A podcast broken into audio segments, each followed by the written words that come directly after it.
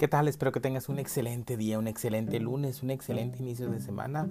Hoy que recordamos a nuestros fieles difuntos es recordar lo bonito que hemos vivido con cada uno de ellos.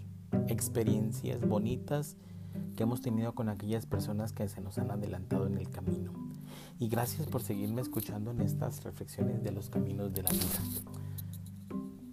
No es esencial que haya una constante renovación, un renacimiento si el presente está cargado con la experiencia del ayer, no puede haber renovación. La renovación no es la acción del nacimiento y muerte. Está más allá de los opuestos. Solo la libertad respecto a los recuerdos acumulados trae renovación. Y la comprensión no existe, salvo en el presente.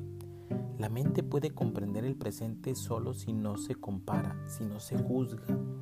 El deseo de alternar o condenar el presente sin haberlo comprendido da continuidad al pasado.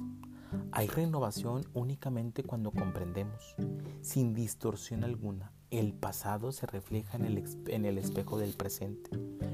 Si usted ha vivido de manera plena, completa, una experiencia, no ha hallado que esta, que esta experiencia no deja rastros tras de sí. Solo las experiencias incompletas dejan su huella y dan continuidad a la memoria que se autoidentifica. Nosotros consideramos el presente como un medio hacia un fin. De ese modo, el presente pierde su inmensa significación. El presente es lo eterno. Pero una mente compuesta en el tiempo, ¿cómo puede comprender aquello que no ha sido compuesto?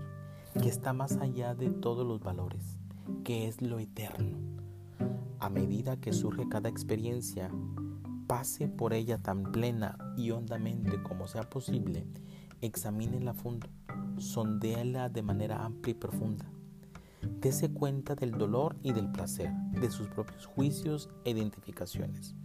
Solo cuando la experiencia es completa hay renovación. Debemos ser capaces de vivir las cuatro estaciones, en un día. ¿Cómo ha vivido usted las cuatro estaciones en un día?